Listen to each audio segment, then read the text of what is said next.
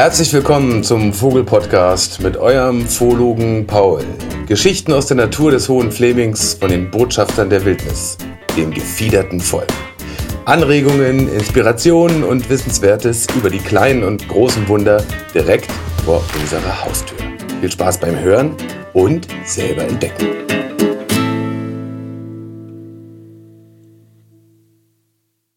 Herzlich willkommen zu einer neuen Folge vom Vogel-Podcast und dem zweiten Teil zur Buchbesprechung mit Katrin Blum. Und es ist eine, äh, weitere, ein weiterer Mitschnitt und der Themenfindung mit der Überschrift Vogelbeobachtung. In diesem Gespräch geht es um Artbestimmung, ja, Methoden, um sich äh, bestimmte Merkmale, charakteristisch prägsame Merkmale langfristig zu merken zu können. Es geht um diesen Begriff Schichtenhören, den ich ab und zu erwähne. Es geht um die sogenannten Helfervögel. Wer sind, äh, wer ist das und was sind die eigentlich? Es geht um Wesensarten der Vögel, also bestimmte Familiengruppen. Was bedeutet das für uns, Wesensarten? Und es geht um die sogenannten Signaturvögel. Ich wünsche euch viel Spaß beim Hören und dem zweiten Teil der Buchbesprechung. Erwartet wieder nicht zu viel von der Tonqualität, eher vom Inhalt und bei der nächsten Folge, nächsten Podcast, dem Jahresrückblick, da dürft ihr euch wieder auf eine entspanntere Aufnahme, was die Randbedingungen und Randgeräusche angeht, freuen. Trotz allem viel Spaß Ab geht's. Vogelbeobachtung. Also Vogelbeobachtung ist in, in, ähm, in Deutschland, wird immer populärer, aber ist nicht so populär im Vergleich zu mhm. England und den USA. Da gibt es, also da ist es Volkssport. Es gibt mhm. Vogeltage im Jahr, wo alle rausgehen mhm. und sehen und so weiter. Bei uns arbeitet der NABU ja viel über den Vogel des Jahres und andere Sachen. Und es rückt mehr ins Bewusstsein, weil wir viel über die Vögel ablesen können, auch über den Zustand unserer Landschaft, mhm. über, die, ähm, über die Biodiversität ist viel abzulesen, über mhm. die äh, Vogelwelt, über die Kenntnis über die mhm. Vogelwelt, mhm. über die Veränderung des Klimas ja. und die Anpassung der Landschaft daran. Äh, all das sind so Faktoren, die das mehr ins Bewusstsein rücken, mhm. auch mehr in das allgemeine Bewusstsein. Und eine sehr schöne Studie, die ich erwähnenswert finde, vor ein paar Jahren ist die rausgekommen, ich habe die auch. Mhm. Ähm, machen Vögel glücklich? Mhm. Ist jetzt wissenschaftlich bewiesen, ja, Vögel machen glücklich. Vergleichbar mit einer 10%igen Gehaltserhöhung. 50%ige Gehaltserhöhung macht eher mehr Probleme, weil du plötzlich dann wieder zu viel Geld hast und Ängste schürst. Mhm. Gehaltserniedrigungen machen noch mehr Stress, weil du mhm. plötzlich deine Kosten nicht mehr decken kannst. 10% ist gerade so um noch ein bisschen mehr Wohlstand, aber nicht zu viel. Mhm. Und also Vogelbeobachtung. Also ich, ich fange mal einfach mit der Studie mhm. an, dann kannst du bei, der, äh, bei dem anderen, bei, mhm. bei der Studie anfangen. Auch es gibt eine Studie, mhm. die jetzt sozusagen wissenschaftlich belegt, machen Vögel glücklich. Ja, sie machen glücklich, vergleichbar mit einer 10%igen Gehaltserhöhung. Sie haben das in Geld umgerechnet mit dem Hintergrund, weil sie sagen, nur dann versteht es quasi äh, äh, versteht es ein Großteil der, der Gesellschaft, weil wir das als einen schönen Maßstab nehmen können. Mhm. Ähm, und es ging ihnen dabei darum, dass Artenschutz und Naturschutz nicht nur wichtig ist, damit wir noch Landschaft haben, wo wir unser Essen anbauen können, sondern ähm, dass es gleichzeitig auch nachweislich für unser Seelenheil wichtig ist, eine Artenvielfalt zu haben, obwohl die jetzt erstmal nicht den Sinn und Zweck hat, weil sie bestimmte Blumen verbreiten oder bestimmte Felder bestellen oder oder oder, sondern einfach ähm, eine Artenvielfalt in der Vogelwelt bedeutet eine Artenvielfalt in der Insektenwelt, in der Pflanzenwelt und da hängt einfach eine riesen Kette daran und das macht, es gehört zu unserem menschlichen Sein dazu, es macht uns entspannter. Ja? Mhm. Und das war ja als hast du die Studie irgendwo? Ja, dass hier, wir die zitieren? Ich kann, ich kann die geben, ja. Ähm, für uns jetzt in unserem Zusammenhang, warum überhaupt Vogelbeobachtung? Erst dann bin ich ja motiviert und habe Lust überhaupt, da rauszugehen und das auszuprobieren. Um Vogelsprache zu verstehen, haben wir ja schon im vorherigen Kapitel haben wir ja darüber gesprochen, muss ich den Zustands, äh, muss ich den Zustand erkennen, ist der Vogel eigentlich entspannt oder ist er unentspannt? Und dafür muss ich ihn natürlich erstmal länger beobachten. Mhm. Und dann fragt man sich ja, wie geht das eigentlich? Weil diese Vögel sind ja meistens gut zu hören und schlecht zu sehen. Mhm. Und gehen wir mal so ein paar einfache Schritte durch, wie kann ich mich dem annähern. Mhm. Also erstmal fängst du doch bitte mit den Vögeln an, die dir sowieso ständig begegnen. Eher so zufällig. Du mhm. brauchst nur mal genauer hingucken. Ist das so ein äh, drosselgroßer, dunkler, schwarzer Vogel, dann ist es wahrscheinlich eine Amsel. Oder ist es so ein kleiner, quicklebendiger, viel, viel kleinerer, äh, gelb-schwarzer Vogel, ist es wahrscheinlich eine Kohlmeise. Oder ist es einer, der immer auf dem Boden läuft und mit, wenn er auffliegt, hat er so weiße Flügelbinden und hinten auch ein bisschen weiß am Schwanz und singt sehr markant und ruft ganz laut und meist aus Laubbäumen raus, dann ist es wahrscheinlich ein Buchfink. Also diese drei sind einfach sehr häufige Vögel. Also wäre der erste Schritt, fang mit denen an, die vor deiner Haustür sowieso da sind. Mhm.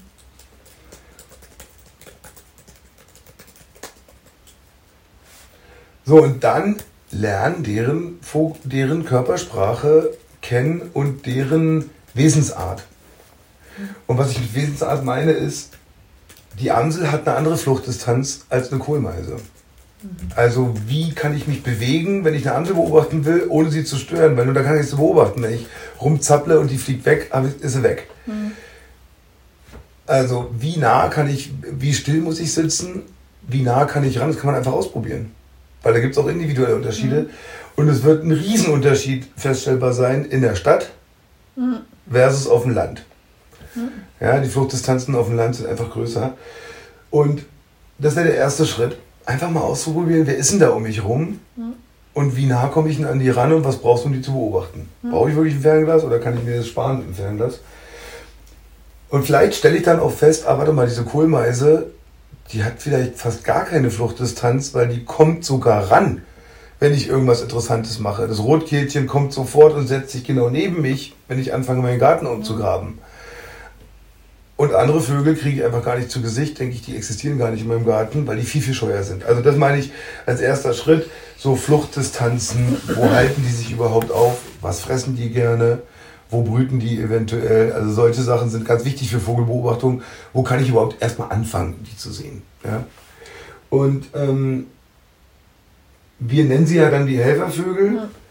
Die Helfervögel heißen sie deswegen, weil sie mir helfen, einen Einstieg zu finden in das Grundalphabet der Vogelsprache. Ja, ja. und charakteristische Eigenschaften der Helfervögel sind, sie sind häufig, sie sind gut zu hören und gut zu sehen, Sie sind, die brüten bodennah. Ja. Was das bedeutet, heißt, sie haben ein Interesse an allen Auslösern oder an allem, was sich auf dem Boden bewegt, weil da auch ihr Nest ist in der Nähe. Und sie haben Interesse äh, mitzukriegen, was aus der Luft kommt, weil da ihre Todfeinde ja. leben, nämlich Sperber und Habicht. Ähm und ist ein Singvogel. Okay. so. okay. Also ähm, Sagen wir mal die fünf Helfervögel. Ja, also die, ähm, wir nehmen, wir nehmen vier oder fünf Bark. Wir kürzen die ab mit Bark, mhm. Englisch Rinde. Mhm. Und es ist schön, ist die Umwandlung des Baumes, der jetzt für uns als Symbol der Vogelsprache stehen kann. Und wo fangen wir an, einen Baum anzugucken? Außen an der Rinde. Mhm. Und da ist B für Buchfink, häufigster mhm. Brutvogel in Mitteleuropa. A für Amsel, K für Kohlmeise. Und gucken wir uns die drei ganz kurz an. Wenn ich nicht viele Buchfinken bei mir habe, habe ich vielleicht einen Grünfink. Mhm. Oder einen, ähm, oder einen Gimpel im Winter oder so, ein Dompfaff. Also, wenn ich den Buchfink kennengelernt habe, lerne ich generell auch diese Finkengruppe mhm. kennen. Wenn ich keine Kohlmeise habe, dann ist es vielleicht eine Blaumeise oder eine Sumpfmeise oder so. Mhm. Wenn ich aber, die steht als Synonyme für diese Meisen. Mhm. Die gibt es überall. Mhm. Und die Finken gibt es überall. Und die Amsel steht als Synonym für die Drosseln. Mhm. Und das sind die am leichtest zu entdeckendsten. Kohlmeise, Blaumeise, Buchfink und äh, äh, Amsel. Und jetzt Aber für Bart fehlt ja noch das R. Nehmen wir noch das R rein und das ist das Rotkehlchen. Mhm. Und das Rotkehlchen ist ein Synonym für auch einen ganzjährig vorhandenen Vogel, mhm. kein Zugvogel, der äh, bestimmte Eigenschaften hat, ähnlich eigentlich wie der Zaunkönig oder die Heckenbrunelle oder so, und ob dann Zaunkönig oder Rotkehlchen ist eigentlich egal. Bar kann man sich gut merken. die funktionieren für die gleichen Sachen, weil da kommen wir wieder in die Grammatik. Mhm. Jeder Vogel hat sowas wie so Superkräfte oder Spezialfähigkeiten, mhm. die ich nutzen kann, wenn ich die Wesensarten dieser Familien mhm. kenne.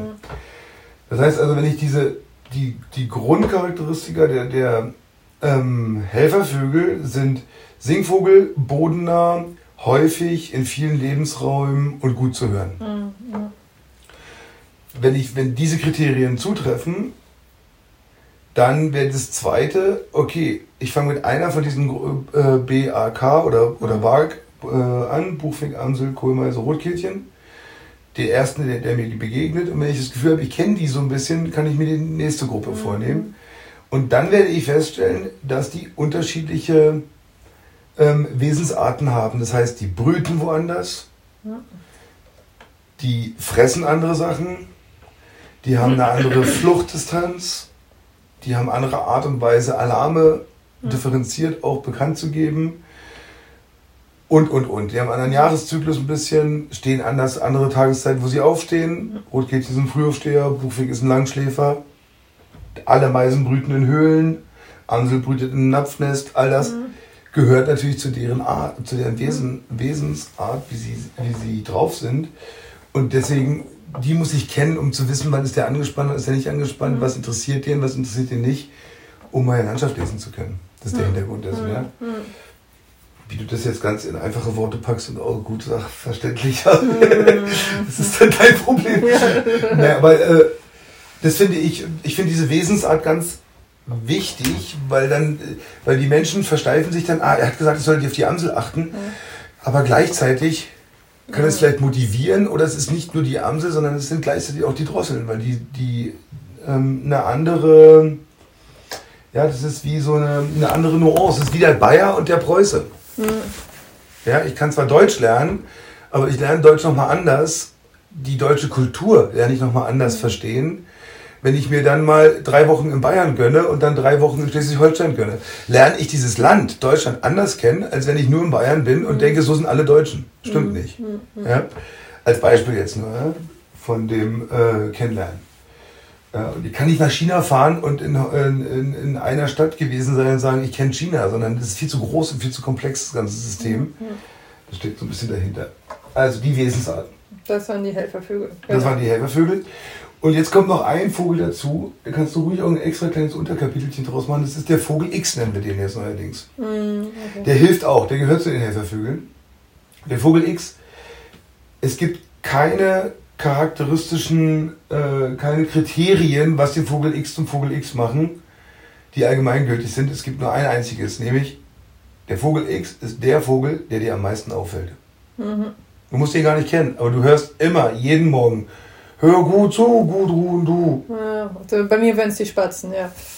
Oder Kikiriki, es ist egal, welcher. Vogel oder der Kranich. Es kann sich auch immer wechseln. Der erinnert dich einfach daran, ah, was brauche es, um Vogelsprache zu lernen? Hinhören, wann mache ich das? Wenn die singen. Mhm. Nicht, wenn ich mir einen Termin äh, im Terminkalender frei nehme, vielleicht singen sie dann gerade nicht. So, und der erinnert mich, ey, es gibt da diese Vögel um mich rum und ich brauche einfach nur kurz hingucken und hinschauen. Oder mal kurz auf Straßenrand anhalten. Zehn Sekunden. Mhm. Weil der Helfervögel erinnert mich einfach dran, es gibt Vögel. Mhm. Mehr nicht. Und den hörst du sogar dann, wenn du im Bett liegst und noch im Halbschlaf bist. Den Hahn auf jeden Fall. Geh, geh, geh. Und dann machst du, ah, das gibt ich, ich mach mal kurz Fenster auf. Mhm. Das ist so eine, so eine Erinnerungsvogel, dass es die Vögel gibt. Mhm. Und das ist schön, weil das, weil das auf diese Vögel, die einem leicht auffallen, jeden Morgen gehe ich raus und sehe da diesen einen Vogel wegfliegen. Und ich frage mich, wer ist denn das? Und, ach nee, ich muss ja mich mit dem Helfervogel beschäftigen. Der ist es garantiert nicht, weil es war keine Amsel, das weiß ich. Nee, der Vogel X ist genauso ein Helfervogel, beschäftige dich mit dem. Dann mhm. weißt du schon mal, in welchem Buch du nachgucken kannst, wenn es später mit der Amsel zu tun hast oder mit einem Buchfink. Mhm. Oder überhaupt, welche Finken gibt es denn eigentlich? Oder wo ich im Internet nachschlagen kann. Das ist einfach ein Interessevogel. Mhm. Folgt deiner Neugier. Mhm. Oh, Folgt deiner Interesse. Folge deiner Neugier. Vogel ja. X. Ja? Vogel X Hat die Überschrift Folge deiner Neugier, genau. Okay, dann mache ich da eine Pause. Waren ja. jetzt elf Minuten. Also Punkt Nummer eins wäre erstmal die, sich selbst die Frage zu beantworten, warum will ich eigentlich? Und wenn ich einfach nur neugierig bin, ist das reich, reicht das als Antwort. Zweites wäre, ähm, such dir mal einen Helfervogel, mhm. der dich unterstützt. Und die, der dritte Punkt wäre, wenn ich dann mal einen Buchstaben genauer kennenlernen will, sprich eine Art rauskriegen will. Ich will mal wissen, wer ist das denn jetzt eigentlich? Natürlich ist diese Frage offensichtlich und als erstes in unserem Kopf und die will ich mir auch mal beantworten. Mhm. Und die nachhaltigste, einprägsamste Art und Weise kann ganz schnell gehen und kann manchmal sehr viel Zeit brauchen, beides. Mhm. Und wir haben den Begriff dafür jetzt geprägt, wir nennen es die Klangbildreise. Okay. Und das erkläre ich kurz. Mhm. Schritt Nummer eins ist, und da gibt es Abwandlungen und so weiter, aber jetzt ganz, äh, ganz einfach gehalten heißt es, Schritt Nummer eins ist, ich höre ein Geräusch, mhm. einen Klang. Mhm. Ich erkenne, es ist ein Vogelgeräusch. Ich erkenne, es ist ein Gesang. Und ich weiß, ah, anhand des Gesangs kann ich die Art bestimmen. Also das ist der Klang. Und das Bild, das, da muss ich ein bisschen investieren. Ich gehe dorthin, so nah, so achtsam, so langsam, dass ich diesen Vogel möglichst auch sehe und den Ursprung dieses Klangs sehe. Und wenn ich den dann erkenne, der nicht weggeflogen ist, der weiterhin ruft oder singt oder sogar zu mir kommt oder weiß ich was, habe ich also nicht nur einen Klang, sondern auch ein Bild dazu. Mhm. Ich habe die Verknüpfung von einem akustischen und einem visuellen Reiz. Mhm. Und wenn du dir dann nicht nur denkst, oh, da ist ein schöner Vogel, sondern noch achtest auf Merkmale, ob das die äh, Federform des Schwanzes ist, ob das Farben sind, ob das eine Schnabelform ist oder was auch immer, ähm, wenn du dir eins, zwei Merkmale merkst plus diesen Klang, dann hast du schon mal drei Indizien, wer könnte das sein? Du kommst ziemlich schnell auf entweder die Art oder auf jeden Fall äh, die Gruppe oder mhm. welche Familie das ist. Und warum Reise? Weil das meistens nicht so leicht ist, weil entweder bist du bei dem Ursprung des Klangs angekommen und der, der ruft nicht mehr oder singt nicht mehr, hat aufgehört. Oder du gehst zu nah ran, zu schnell und der fliegt dann weg. Mhm. Deswegen Reise, dann hörst du einen weiteren Klang und versuchst es nochmal. Mhm. Und so ergibt sich eine Reise von Klang zu Klang, um Klang und Bild zu verknüpfen. Und sich dann zu merken, ah, wie hat es geklungen und wie sah das aus. Und diese beiden Sachen, ich hätte, könnte ein ganzes Buch schreiben, nur über Erstbegegnungen von Klangbildreisen. Mhm. Nachhaltigste Art und Weise, sich äh, eine, Art, eine Art zu nähern und eine Art auch wirklich kennenzulernen, zu bestimmen. So. Und Indizien und jetzt in Merkmale gehen wir nicht rein, ne? In visuelle Merkmale, Schwanzform und das lassen wir einfach weg. Oder oh, ich weiß nicht, vielleicht so ganz. Also ich meine, wir werden nicht extra Zeichnungen dafür haben, mhm. Aber, Aber, so ganz, also so ganz grob fände ich es eigentlich schon ganz Also ich, ich, sag mal so, ähm, das leichteste ist auch, wenn man ein Vogelbestimmungsbuch in der Hand hat oder sich anguckt, auch ältere, sind genau die kleinen Pfeile oder die kleinen Sätze zu den Bildchen beschreiben die wichtigen Merkmale. Mhm. Und das Offensichtlichste bei Vögeln ist einmal die Silhouette. Mhm. Im Sitzen, ist, jeder Vogel hat eine klassische Silhouette. Das schönste Beispiel ist, ein Specht brauchst du keine Farben sehen und keine Größen. So wie der am Baum mhm. sitzt, erkennt unser Gehirn sofort, es ist wahrscheinlich ein Specht. Mhm. Wenn ich eine große Silhouette am Himmel sehe, mit ausgebreiteten Flügeln, ist es wahrscheinlich ein großer Greifvogel. Den kann ich dann vielleicht noch mit Kranich oder Graureiher verwechseln, aber erstmal ist es ein großer Greifvogel. Und um die Greifvögel zu unterscheiden, äh, gucke ich dann vielleicht auf die Schwanzform oder so. Mhm. Ja? Und also Silhouette. Das zweite wären Farben. Also jeder Vogel hat so ein, wenn jetzt ein Vogel von dir wegfliegt und da blitzt dich ein so ein weißes Rechteck an oberhalb des Schwanzes. Wenn du, allein wenn du darauf achtest und dir das merkst, gibt es nur zwei, die das haben. Nämlich nur der Gimpel und der Eichelheer bei uns. Und der Gimpel ist viermal so klein wie der Eichelheer. Du siehst einen Vogel wegfliegen und siehst so ein weißes Feld auf dem Körper hinten oberhalb des Schwanzes und weißt, ah, entweder ist es der oder der. Wie groß ist der? Ah, das ist wahrscheinlich der. Ja? Und das gibt es an den Flügelbinden und das gibt es an ähm, ist die Brust rot, ist die Brust grau und so weiter und so weiter. Also Farben und Formen sind auf jeden Fall ein weiteres super Indiz. Und natürlich auch, da muss man schon genauer hinschauen, wie ist der Schnabel geformt. Mhm. Weil die Schnabelform bestimmt die Haupternährungsart des Vogels. Das heißt, fresse ich lieber Körner, muss ich ja dahin, wo Körner sind, nämlich auf dem Boden. Mhm. Habe ich einen breiten Schnabel, der kurz ist und spitz zulaufend, aber sehr breit an der Basis, eignet sich wahrscheinlich gut als Schmetterlingsnetz, um Insekten im Flug in der Luft zu fangen, wie die Schwalben. Das sind in der Luft Insektenfänger. Habe ich einen spitzen pinzettenartigen Schnabel, eignet er sich gut, um Rindenstücke umzupacken und mit spitzer Pinzette in kleine Ritzen sich die Insekten und Larven rauszuschnappen. Also, und dann gibt es natürlich noch eine große Gruppe von Allesfressern, die einen Alleskönner-Schnabel haben. Der kann alles Mögliche. Ja. Oder habe ich einen ganz langen, dünnen Schnabel, ist der vielleicht gut, um in ganz weichen Boden tief in Schlick reinzukommen und mir da was rauszuholen und so weiter. Also die Schnabelform, Schwanzform, Silhouette, das sind so super Indizien. Bei denen würde ich es lassen. Ich würde es gar nicht mhm. so viel machen. Sagst du noch einmal kurz was zur Schwanzform? Ja. Also beim Schwanz, weil manchmal sehe ich den Vogel nur von vorne. Mhm da kann ich nichts über den Schwanz sagen. Manchmal sehe ich ihn nur von der Seite oder von hinten und der Schwanz ist ein sehr charakteristisches Merkmal. Also der ist auch leicht zu sehen, der ist groß. Und das Erste, was ich mich frage, ist, wie groß ist der Schwanz im Verhältnis zum Rest des Vogels? Also ist der genauso lang wie der Vogel? Ist der kürzer als der Vogel oder länger? Drei ganz einfache Fragen. Und wenn der deutlich länger ist und ein schwarz-weißer Vogel ist, dann ist wahrscheinlich eine Elster, da reicht ein Merkmal. Ja? Oder ein Raubvogel. Gut. Ähm, und dann gucke ich mir an, wie ist der Schwanz äh, am Ende geformt. Also das mhm. Schwanzende. Ist es glatt abgeschnitten? Ist es rund? Mhm. Ist es keilförmig nach außen? Ist es gekerbt oder gegabelt? Mhm. Und da kann man schöne Beispiele, die wir auch drin haben. Rauchschwalbe, mhm. ähm, ein Falke, mhm. ein Keulgraber hat diesen keilförmigen mhm. Schwanz. Alle Finken haben so einen leicht gekerbten Schwanz, etc. Das ist bei Singvögeln schon ziemlich nerdig, auf die Schwanzform hinten zu denken, aber mhm. da würde ich dann eher auf die Länge gehen. Vielleicht, wenn du nur eins nehmen willst, dann würde ich nur diese. Nur die Länge. Weißt du, eine Kohlmeise hat ein bisschen kleiner als Körperlänge. Mhm. Eine Amsel hat so lang, wie der Körper ist. Mhm, mhm, mhm. Ein Buchfink hat auch ungefähr eins zu eins, aber ist ja viel kleiner als eine Amsel. Also kann ich, wenn ich das sehe, schon mal ein Zaunkönig hat einen hochstehenden Schwanz. Also das ist ein Merkmal und die Art ist klar. Nur der Zaunkönig hat diesen nach, steil nach oben abstehenden Schwanz. Ja? Okay. So. Klangbildreise war Nummer eins. Mhm. Nummer zwei ist Singen in Schichten. Ich sage das Schichten hören. Mhm. Ich erkenne einen Klang, egal ob ich bei Vogelsprache mich fragen will, ist es Ruf oder Gesang oder eine Klangbildreise machen will, ist egal ich äh, isoliere quasi mit meinem Gehör Anfänge, höre nicht nur noch, oh, es singt um mich herum, sondern ich, ich habe so ein Ding, ah, da singt ein Vogel, da. Mhm. Die zweite, genauere Frage wäre noch, und auch wichtig für Artbestimmung und für Vogelsprache, für beides super wichtig, von wo singt der Vogel? Ja. Und das nennen wir als Schicht. Und von wo meine ich in zwei Dimensionen. Mhm. Einmal, wie weit weg ist der von mir? Das ist eine wichtige Frage. Komme ich noch näher ran oder sollte ich näher rangehen? Oder etc. pp. Und von oben nach unten.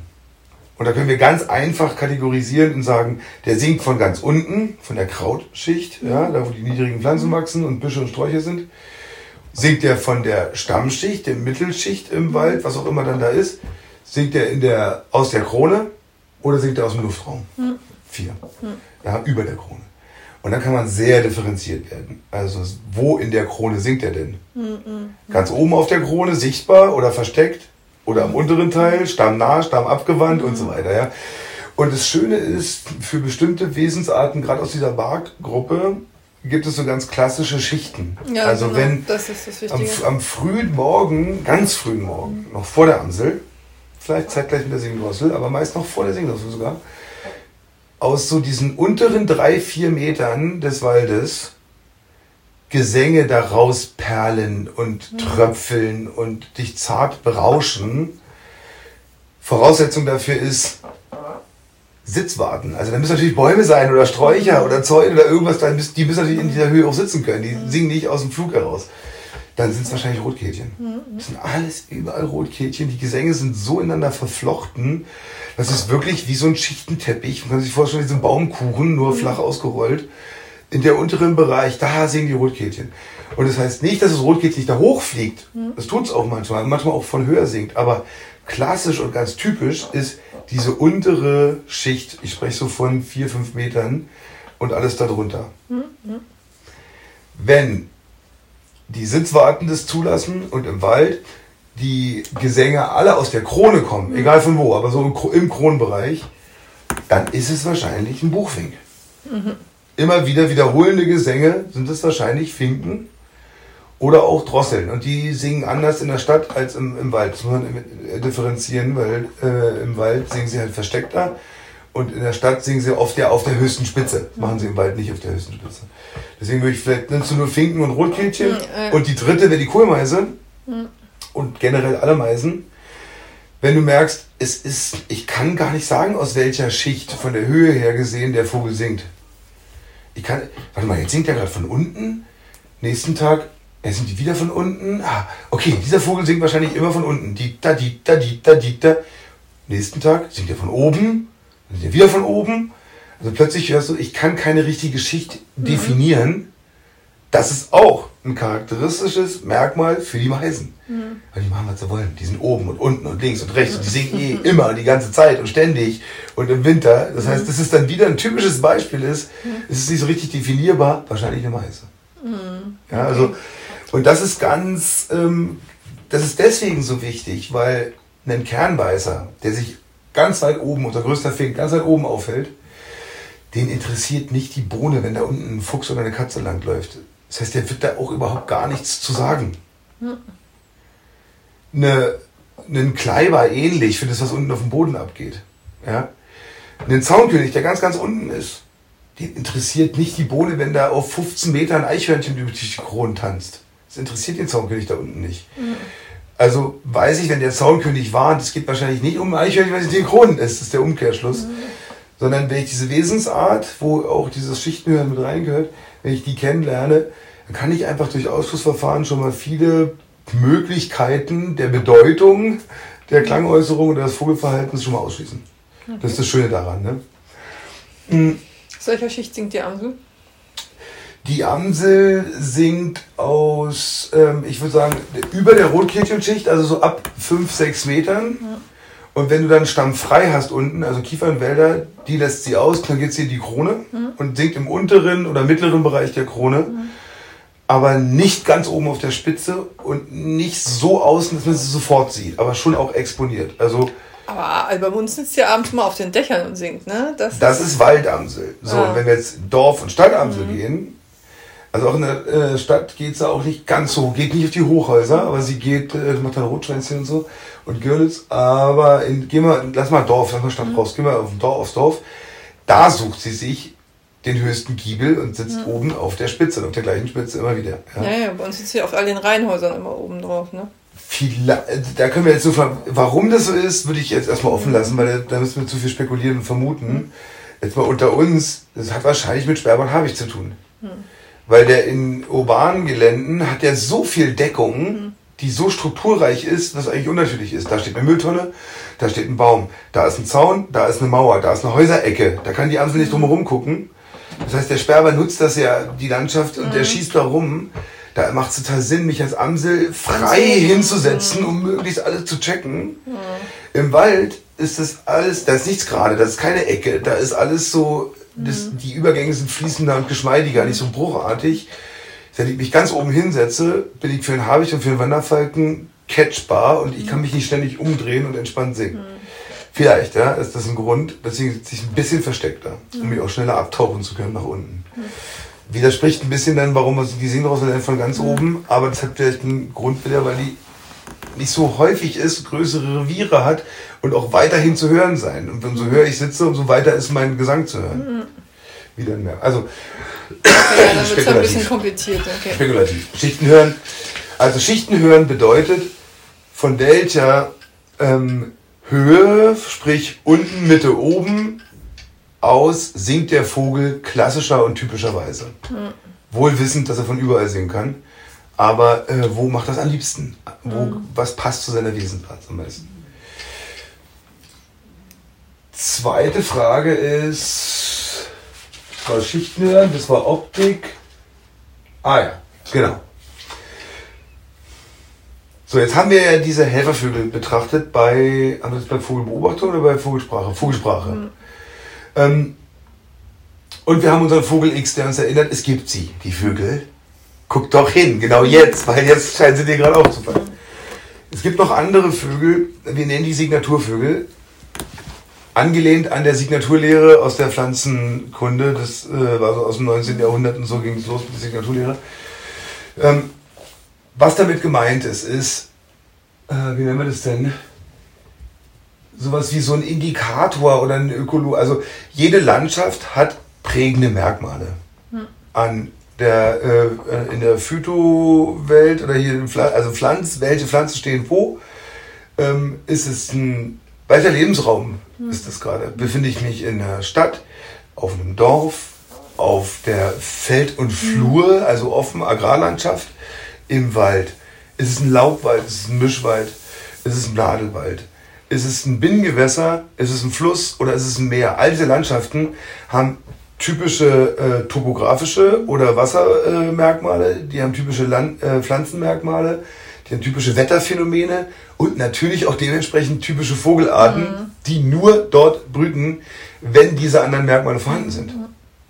Und das sind die sogenannten Signaturvögel. Das sind oft sehr spezialisierte Vögel, mhm. die es gerade sehr schwer haben in Zeiten der Veränderung. Spezialisten sind es. Mhm. Und wir werden zwei Spezialisten ja später noch behandeln. Ja, genau. Und der Signaturvogel ist, ähm, muss nicht unbedingt ein seltener Vogel sein. Ich sag mal ein Beispiel, bei uns ist ein Signaturvogel auch, neben diesen Spezialisten, auch die Goldammer. Mhm. Einfach, weil die für unsere Landschaft total typisch ist. Mhm. Und weil die, die der häufigste offenbrütende Vogel hier auf unserem Platz. Mhm. Der ist kein seltener Vogel, aber er ist gebunden an eine offene Landschaft für seine Brut, weil er auf dem Boden brütet, mhm. irgendwo Felder in der Nähe braucht und auch ein bisschen abwechslungsreiche Wiesenstruktur, aber gar nicht so anspruchsvoll ist. Mhm. Den wirst du aber nicht im Wald und nicht im Dorf und nicht in der Stadt, zumindest mhm. jetzt noch nicht antreffen. Das heißt, es unterscheidet ihn vom Helfervogel. Der Helfervogel hat wirklich verschiedene Lebensräume besetzt. Der Signaturvogel ist gebunden an einen Lebensraum. Okay, so wie die Goldammer hier an diese offene Flur. Die, die Goldammer an offenen Feld und Flur oder im Wald wäre das zum Beispiel der ein Baumläufer oder ein Kleiber, ist vielleicht ein, oder ein mhm. Specht. Ein Buntspecht ist nicht in einer ähm, ist nicht in der Feld und Flur, wo nur Sträucher, nur Sträucher sind und Agrarlandschaft. Ja, weil er einfach Bäume braucht. Weil er braucht Bäume, weil er ein Höhenbrüter ist und an die anran muss und so weiter, etc. Ja. So. Das wäre so ein Signaturvogel. Mhm. Und das Schöne daran ist, äh, noch ein Beispiel wäre eine Möwe. Mhm. Ja, okay. Ja, aber das ist ein leicht verständliches Beispiel. Mhm. Und kompliziert wird es, weil du musst dich fragen, ist es eine Bindlandmöwe? Ja, ja, bei uns gibt es auch Möwen. Meeresmöwe. Bei Enten genauso. Es ist eine Meeresmöwe, Salzwassermöwe, mhm. äh, Salzwasserente mhm. oder eine Süßwasserente. Mhm.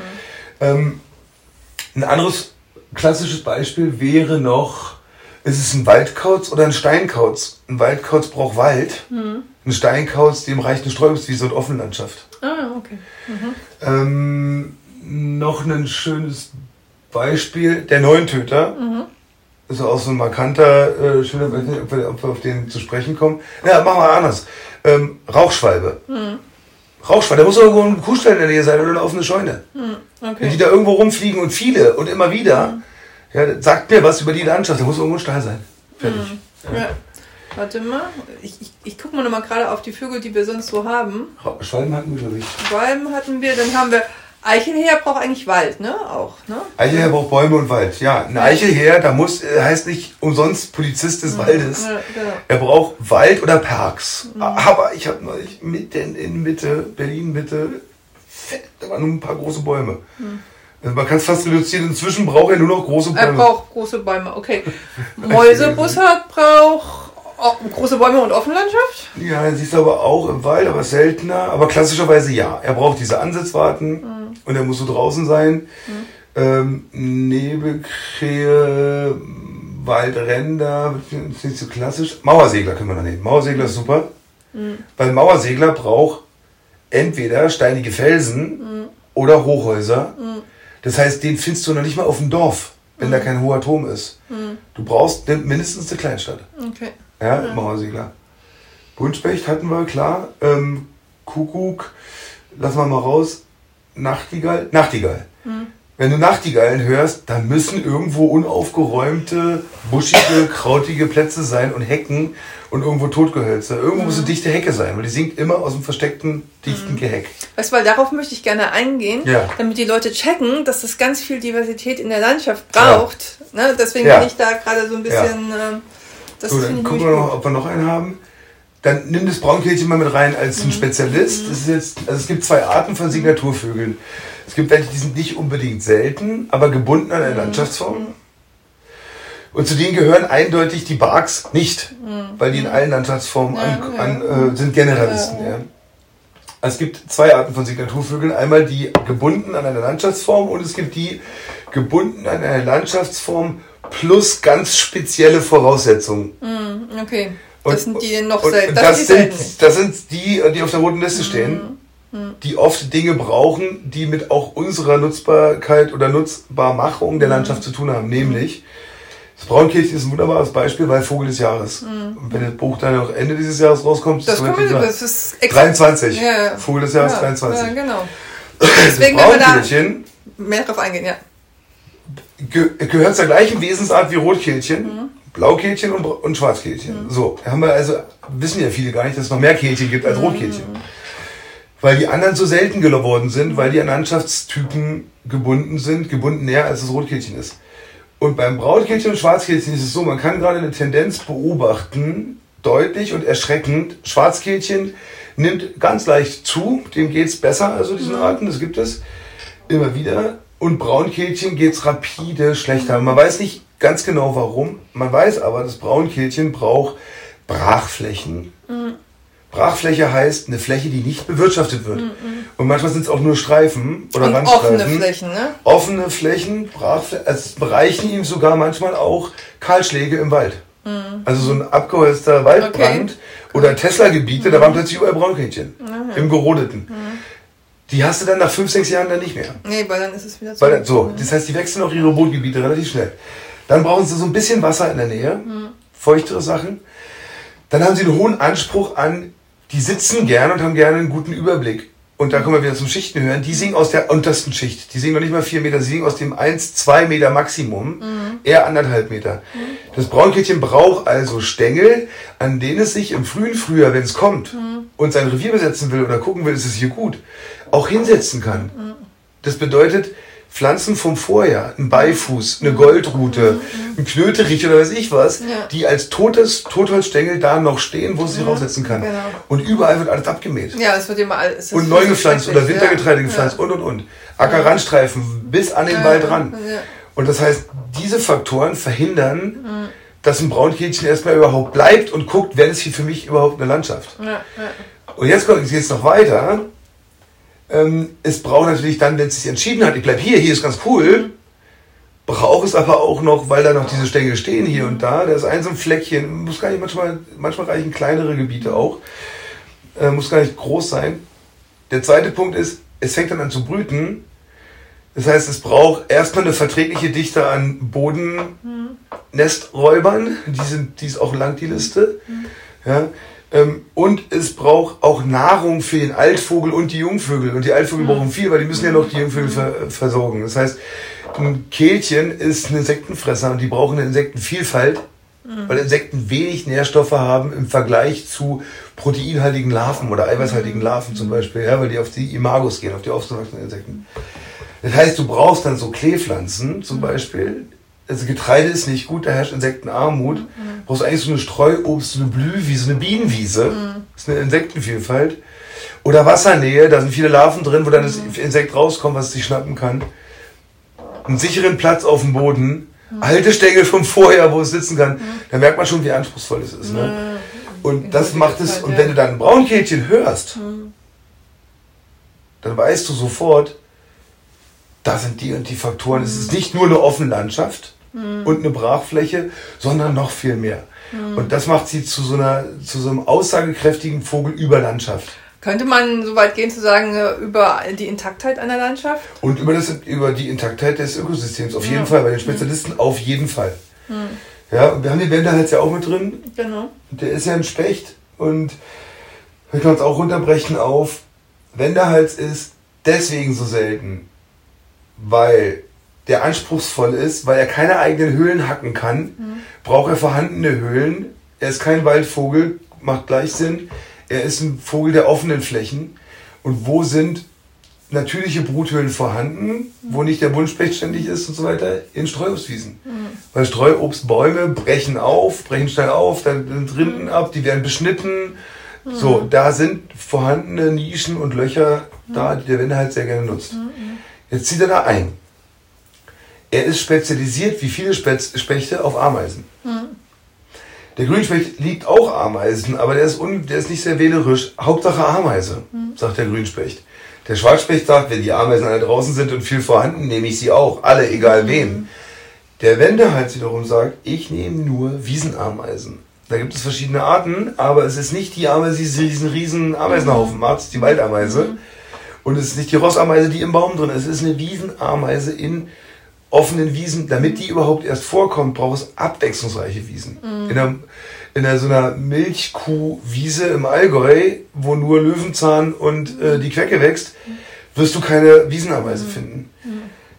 Jetzt gibt es also eine abwechslungsreiche Streuobstwiese, dementsprechend Wiesenameisen. Es gibt Brutmöglichkeiten für den Wendehals. Jetzt zieht er, entdeckt er seine Eier, zieht seine Jungen auf. Jetzt will er seine Jungen füttern mhm. mit diesen wenig Energie beinhaltenden Ameisen, muss also viele hin und her. Der muss also schnell an die rankommen. Das heißt, eine Streuungswiese, die ungepflegt ist und mit ungemähten Flächen, bringt ihm auch nichts, weil er dann nicht genug füttern kann. Mhm. Das heißt, du brauchst eine Streuungswiese mit aufgeräumten und unaufgeräumten mhm. Flächen, mit gemähten und ungemähten Flächen, mhm. Damit er überhaupt erst nur vorkommen kann und brüten kann. Und das heißt, ein Wendehalsruf mehrere Wochen hintereinander heißt, der brütet da wahrscheinlich. Da müssen alte Streuobstbäume, die keinen wirtschaftlichen Nutzen mehr haben, stehen. Mhm. Und da, müssen, da muss ein Insektenreichtum sein, vor allem in der Ameisenwelt. Und die sind ja eh so, so ein Anzeigerindikator für vieles. Und da, müssen, äh, da muss auch eine Pflanzenvielfalt vorhanden sein. Mhm. Das sagt mir dieser Vogel allein mhm. durch seine Anwesenheit. Ja? Mhm. Und dann ist er noch wunderschön. Riley, genau. Gut, ja, ich glaube, wir machen den Wendehals heute dann auch nochmal später aus für dich. Sehr gerne. Also was uns die Vögel eine Signatur äh, Landschaft erzählt, würde ich erstmal so stehen lassen und vielleicht macht man noch so ein ganz einfaches Beispiel rein, weißt du, wie so ähm, haben wir die Rohrdomme? Äh, nee, die Rohrdomme, Rohrdomme haben wir nicht. Nee, nee, will ich auch nicht drin haben. Aber wenn du die Feldlerche hörst, Tempelhofer Feld, ja, muss da irgendwo eine Agrarlandschaft sein, ein Feld auch sein. Mhm, mhm. Das, das muss mal ganz einfach verständlich mhm. zu machen. Ja? ja wenn du eine Misteldrossel mhm. singen hörst, dann muss da irgendwo Wald sein. Mhm. Und wenn du eine, eine, äh, Sturm, eine Silbermöwe schreien hörst, keine Dachmöwe, eine Silbermöwe schreien hörst, dann muss da irgendwo Ostsee oder Nordsee sein. Genau. Pirol kann man nicht so, ne? Pirol sind entweder so Papp, offene Landschaft mhm. oder offene Wälder. Also Kiefernwälder liebt ja auch total. Mhm. So, ja, äh, Tim, ja. ähm, es steht in den Büchern immer diese Pappelreihen, ich sehe den immer in Kiefern. Mhm. Das, äh, ich kann, kann nicht so typisch sein. Bei uns ist er ein Kiefern. Mhm. Ähm, ich sag mal noch hier, wenn du, das ist noch so ein ganz Klassiker, wenn du hörst, ja, muss irgendwo ein, zumindest mal ein Tüppelchen oder ein Teich sein. Da muss irgendwo eine Ente sein, muss irgendwo Wasser sein. Mhm. Auch wenn du in der trockensten Gegend bist. Aber wenn du immer wieder hörst, so. Und Kikiriki muss irgendwo ein Hühnerstall sein. So, ja. Gut, okay. Warte mal, ich mach mal hier gerade Stopp, weil das ist auch schon eine lange Aufnahme. Alle vergangenen Folgen, verschiedenste Seminare für Jung und Alt zum Thema Natur findet ihr auf unserer Homepage www.wildnisschule-hoherflaeming.de oder mit dem Handy immer up to date über die neuesten Folgen auf unserem Telegram-Kanal unter t.me slash Vogelpodcast. Augen und Ohren auf und immer eine zarte Melodie in den Ohren wünscht euch euer Vogelöwe Paul.